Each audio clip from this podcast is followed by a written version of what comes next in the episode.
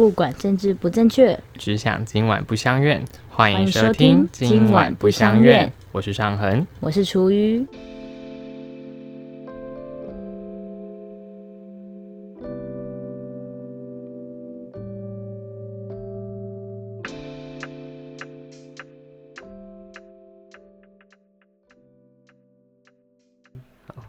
所以第二季的，我们这样就迈入第二季了，然后感觉好像好像潦草这样。没关系啦，那我们就做先做再说嘛，对，不先做再说。OK，那我们想要聊，因为就是第二季刚好转折点就是就是上恒我我本人现在已经进入军营服役当中了，然后我都说我是去闹军的啦，但是就是身为一个很很多人都说我很有想法。嗯，就是应该说没有人没有想法，但是我想法特别喜欢说出来这样。对。然后其实还蛮多人担心我去当兵会不会会不会很危险啊，很容易被定啊之类。的对，所以当你听到我要去从军的时候，或者是你你知道我总有一天会去从军的时候，你有什么想法吗？秋雨？我也是很担心哎，尤其是上恒的守时观念这件事情。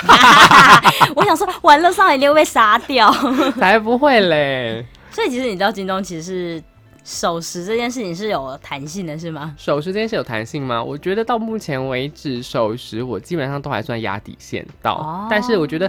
里面的时间观念很奇怪，就是比方说好了，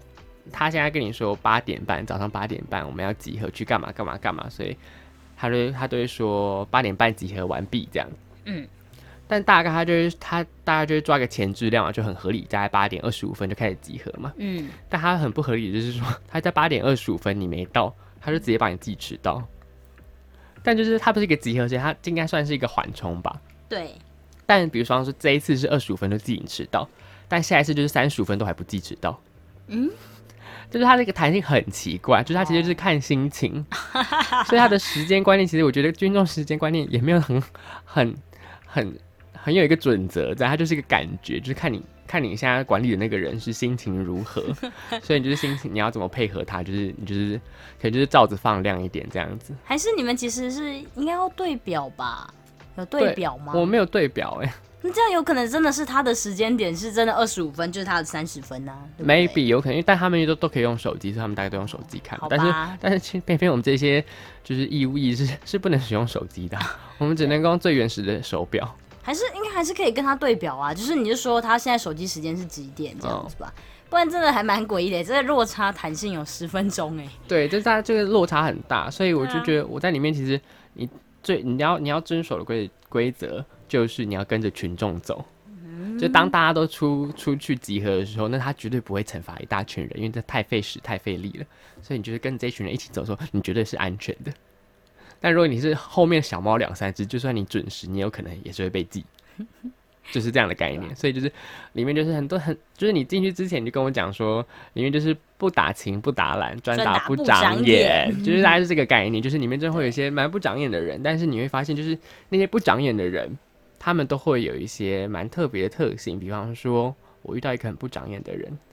他就是很想吸引大家目光，嗯，他很喜欢，他有一点喜欢被大家看见，或许是以前可能被排挤过，我觉得可能以前可能太容易被忽略或什么之类，反正就是到这边他就想要想要吸引大家注意，所以就会做一些比较嗯出格的事情嘛，像是说在集合的时候就那边乱动，然后觉得自己动得很有趣这样，然后就是说在就是比方说他会扭屁股啊，大家就觉得这件事就是蛮冲突的吧，在军中来说这个行为是蛮冲突的，所以大家就会说他在干嘛，就觉得有趣，可是他觉得有趣，可是其他人觉得他是白目这样。子，大家可能他自己没有意识到自己这件事情其实不合时宜，嗯。他觉得他是在跟大家玩，嗯，他的手法比较拙劣，但是我们这一我们这一我这一梯的兵，我刚进去的时候，我们从我们从你要从你的疑问开始出发，还是从我这边自己开始慢慢自己讲这样？我觉得你可以开始，没问题。你真的很懒呢。就是我刚进去的时候，我那时候在区公呃区公所嘛，应该区公所吧，区公所前面集合的时候，就发现有些人在前面，就是它是一个就是就是区公所前面不是一个就是那种楼梯或平台之类的地方嘛，嗯，然后在那个地方集合的时候，就是通常不会有人选择在这个就是密度人人人员密度这么高，大概就是你隔壁就会有两个人这样子的状况之下，你会应该不会抽烟吧？不行吧？这样一定二手烟都会飘到人家脸上。对啊，所以在这个情况之下，你会发现这些集合的准意男们，他们却在这个时候选择抽烟。然后当一个人抽的时候，其他人就觉得好像可以抽，他就开始抽，然后开始就一大群人抽烟，就他们选择在这个场合当中抽烟。所以这件事情让我蛮震惊，就是他们会认为他们的从众的反应会到这么的夸张，或者他们对于时场合跟时宜的判断会到那么的不敏感。我觉得应该应该是说，大家对于这种稍微侵害到自己权益的事情，那可能都会稍微先做退让呗，像是对不对？但是他会选择在那个场合当中抽烟，我觉得这件事就让我觉得，嗯，他可能这一群人的特性可能跟我平常相处的就不太一样了。哦，他们是先以自己的欲望为出发点，他们可能也不会先顾虑，他觉得就是我现在想做这件事情，我要满足我的需求，所以我就做这件事情，或者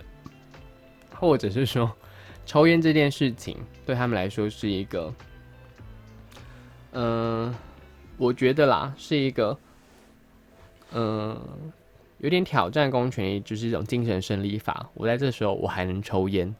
代表我这个这个军当兵这个仪式，当兵这个这件事情，其实也没不是那么了不起，哦是我赢战胜了这个事情，所以我没有被这件事情而打败，或者是我没有对这件事感到压力紧张。被束缚住的感觉。对，但这件事反而这个抽烟的反应反而表现出就是他很焦虑啊，所以他需要做这件事情来。嗯舒缓舒缓他的他的这个缓解情绪这样子，嗯所以我觉得他是一个还蛮蛮有趣的现象，可以观察到，就是其实这些人其实他对于自己的情绪跟对于自己的嗯状况的理解跟处理能力，其实比较没有那么强的。他们那怎么没有人反过来会跟他们说，你们这样子抽烟会让我人家很不舒服？我觉得在那当下，你会知道大家都是要进去共同生活四个月的伙伴，那你也不好说他会不会是你的领兵，或者是会不会会不会是至关到你后来生活的人，所以你这样就很奇怪啊！那他们对他们来说，你也是他们的领兵，他就拿烟来熏你，就没感觉。问候 但他们是他们前提是他们不是个会顾虑到别人的人啊。哦，那你就可以教他们顾虑别人，哈哈，没有啦。这件事情，我觉得这件事情我我后来在进去的时候，我有做到，对你有做到，我有做 我有做到这件事情，那我觉得等下可以跟大家分享。有但是你会发现进去的人，就是我这一题比较特别，有九成都是高中兵或国中毕业，然后、然后高中念一念就辍学的人，嗯然后他进来当兵，有很大一部分都是这一群人，所以大概有九成，然后只有一成是有念过大学的，然后有在六百个人当中，将近六百个人当中，我们这一批总共六百个人，只有七位是硕士生。然后到现在我还找不到那个七位硕硕士生到底在哪里。嗯但因为他脸上也不会跟你讲说我是硕士生，你会发现里面的大家脸好像都长得差不多。但是看气质其实可以判断，但是你在军中你，我在进军中一个月，其实你能够互动深深刻互动到的人，其实基本上就真的是只有你领兵而已。嗯，所以或者你同队的人这样子。然后好讲到哪里？讲到哦进去他们会抽烟，然后嗯当兵这件事情，刚进去的时候你会不习惯，因为就是它就是一个驯化的过程啦。对啊然后你被社会驯化过后难以找出你一个自己的生活方式之后，你在军中你要再被驯化一次，其实它是有一个难度在的。但是你发现，我发现我的那群高中兵，我的那群高中兵。就是我的同梯们，他们就是从高中这样子的一个教育体系刚出来的时候，其实他们对规则的服从，服从度跟对规则的判断认知，其实比我这比我的想象中还要顺从。他们能够很能够清楚理解规则是什么，嗯然后他们愿意遵守的一些规则，其实比我想象中的还要多。嗯我以为他们会，呃，比方说就是不想折被子，就觉得这东西很没意义，然后就不折了，嗯然后就每天摆烂，或者是内务柜就不清理，或者什么东西就不打扫了，嗯，这样子，然后就会把寝室搞得很乱。但是有意意外的发现，在这个规则的顺从方面，他们还是会遵从，他们还是每天会早起哦。第一天我第一天睡觉的时候，因为早上起床要折棉被跟折蚊帐这些东西，我发现他们第一天呢，我们五点半要起床，然后他们大概四点就起床开始在折棉被了。就他们对于这些规则的服从，其实他们其实很在意的，他们其实很他们其实不会太违违背这样子。然后第二个是他们在抽烟这件事情上面，他们反而没有遵守规则。他们很喜欢偷抽烟，这是真的。他们很喜欢偷抽烟，然后所以在规则的遵从上面，我觉得他们还是会有一定的配合度，但他们还是以自己为出发点。我觉得是我目前看到的，大多数都是这样，大家都为了自己而出发啦。我觉得他们就是在稀松平常不过的一群，在我们平常互动的人，呃，在我们平常的社交圈里面比较不会碰触到族群，因为我们大部分的社交圈都是一些比较会主动去替对方着想的人，嗯，所以大家在讲话的时候可能都会比较多顾虑啊，我想说，哎，会不会伤害到对方啊，或者是说这样子会不会让对方不舒服之类的，所以可能会想的比较多，嗯，那他们的话可能就是比较直觉反应，直觉反应。比较比较本我本我一点。的状态，我觉得他们比较神物性一点，这样这样讲有点残忍。但但是他们也有非生物性的部分啊，就是在遵守规则这一块，他们是还蛮非生物性的哎。对啦，对啊，我觉得这代表说他们并不如我们所想象中的这么放纵自我，对吧？对，某部分他们其实还是理解规则的存在。嗯，我们在探讨一个动物。确确实是我平常不太会接触到生物们，生物们 对。OK，那我刚进去，其实我觉得你刚进去第一天，你一定会不习惯当兵这件事情。很多人说当兵进去会变笨，我觉得它不是没有道理的，是因为里面就是真的就是你需要顺从跟服服从，然后里面很多奇怪的规则，比方说进餐厅你要做一个，呃，好像一个仪式，然后你要大喊“亲爱京城”四个字，然后。做完这动作之后，然后那个带头的还会再喊一次，说一路，然后，然后我们就要喊服从，这样一路服从。对，然后我我其实这这个我我这个这个语法文法本身就我觉得很值得探讨。你各位啊，然后“亲爱京城”这四个字，其实很多东西都是名存实亡啊。你就在里面，你会你会，我觉得我在里面想很多事情，我觉得听到每件事情跟听到每件事情的。规章制度的时候，我就想说，到底为什么要这么做呢？那我觉得我在这个当这个怀疑当中，我得到很多很多不同的想法，跟对国军我其实很多不同的想法。这样子，我觉得我当兵没有变笨，但可能一不小心就会很容易变笨，大概是这样的状态，就是里面实在是太太不需要动脑了啦。哎，不动脑人才会有甜头吃。不动脑的人才有甜头吃，你是怎么得到这样子的一个论点的？一个呃很严正的指控，我觉得很严正的指控就是国呃国军本身他没有他的筛选性很低啊，他只看一些客观的条件，比方说你体能有没有有没有办法到达，他不会说你你家你的智智商不够，你不能来当。兵这样，他但他没有真的吗？他没有智力测验了哦，没有智力测验。当然他们都会给你题库啊，所以基本上就是一个沦为形式上的。为那个那个题库，他都跟你说，你你这一次全部猜 B，这样就可以了。好，他就会跟你讲很多，就是商兵，就是年纪其实各种制度，它的它的存在，国军里面很多种制度的规章，其他的我觉得它利益良好。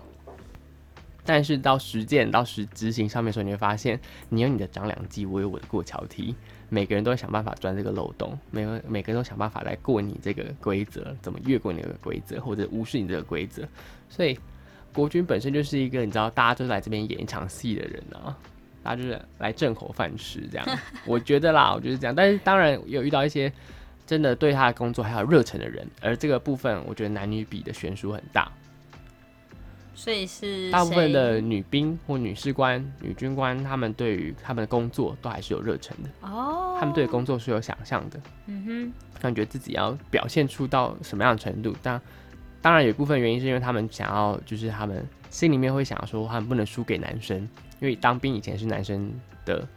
特权嘛，有人这样说。嗯，那现在越来越多女生进入到这个军营的体系当中，其实他们很喜欢，呃，不是很喜欢，其实他们。有一部分的女兵会很急着想，或或者是很想要表现出自己跟其他不输给其他男生这样。那有时候手法就不是那么妥当，就会惹怒很多男生这样子。嗯然后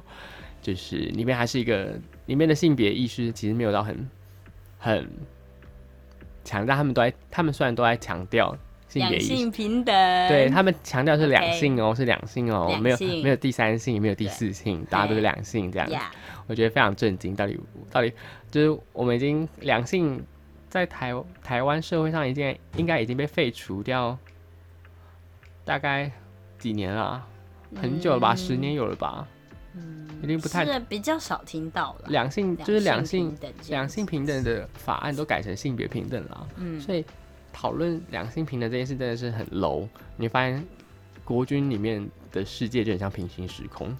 他们有他们自己的一个规则存在，然后他们就是拥护着这个规则，然后没有人想改变，因为没人改变得了。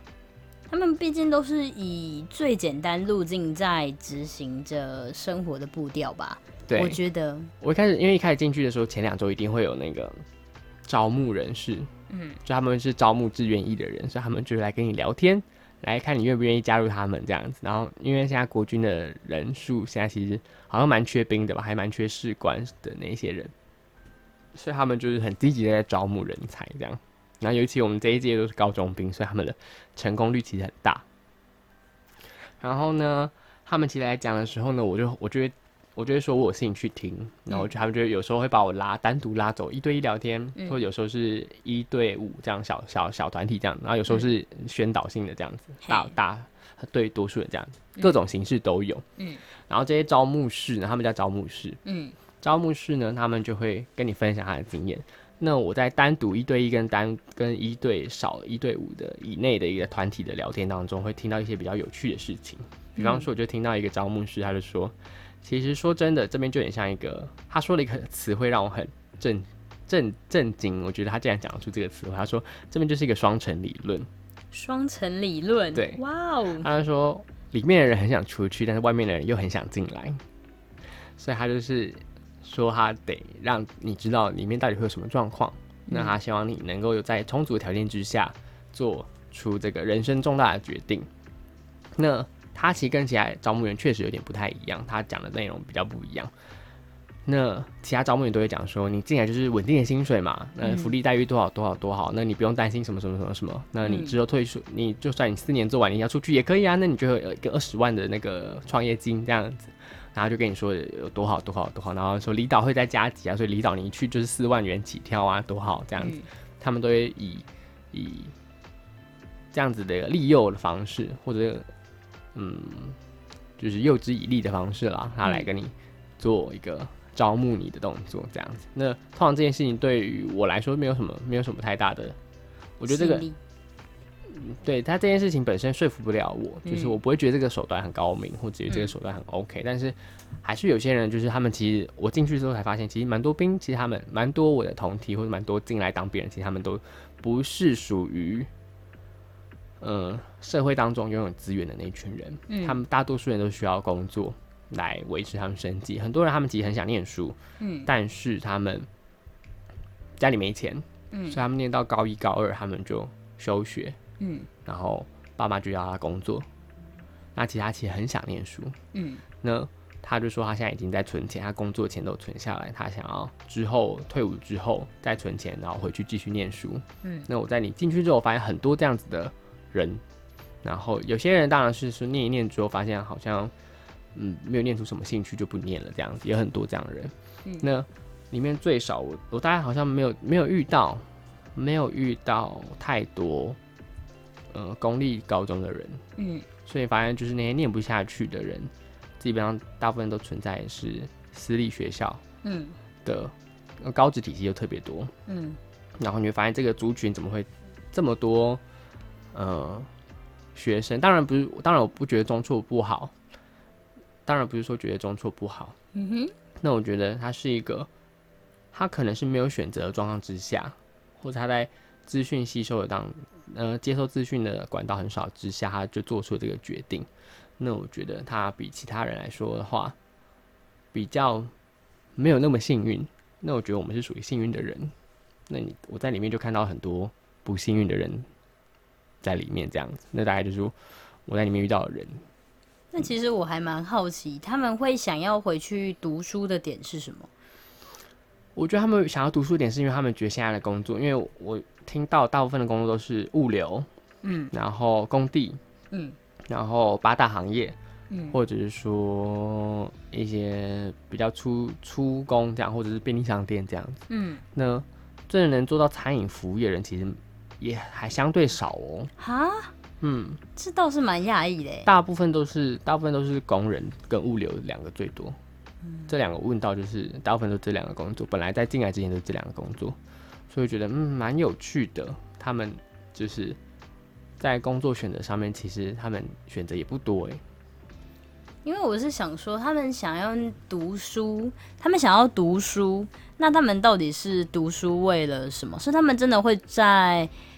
学习知识的过程中会获得快乐吗？还是他们是对于学生时期的一种想象，就是诶，那时候有很多朋友可以大家一起打屁哈哈聊天啊，一起做事啊，人生有一起奋斗目标，例如说诶，一起考试啊，嗯，会人生会比较有那种任务性的感觉。但是你在工作上的时候，你几乎就是一直在进行产能劳动的状态，所以你会想说，哎、学生时期好像很美好。对但我觉得应该是说，学生时期是让你在尽量的尽你所能的在投资你自己，未来嗯可以有更好的发展。对，那如果说你对于学生时期的想象真的就是快乐而已，嗯，那何必回去读书？其实你现在辞掉工作，你可能说好，我一口气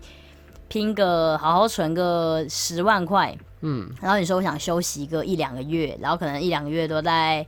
对游手好闲也好啊，或者是做自己想做的事也好啊，其实也是一样的效果吧。嗯，对，只是说你可能比较找不到这么多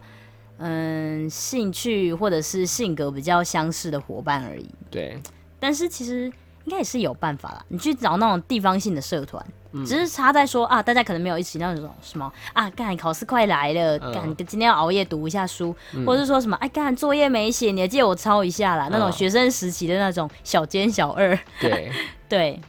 可但能比较没有这种感觉。但我觉得，所以我对啦，所以我还蛮好奇，他们到底想回去读书的点是什么啊？我觉得有一部分人想回去读书，是一个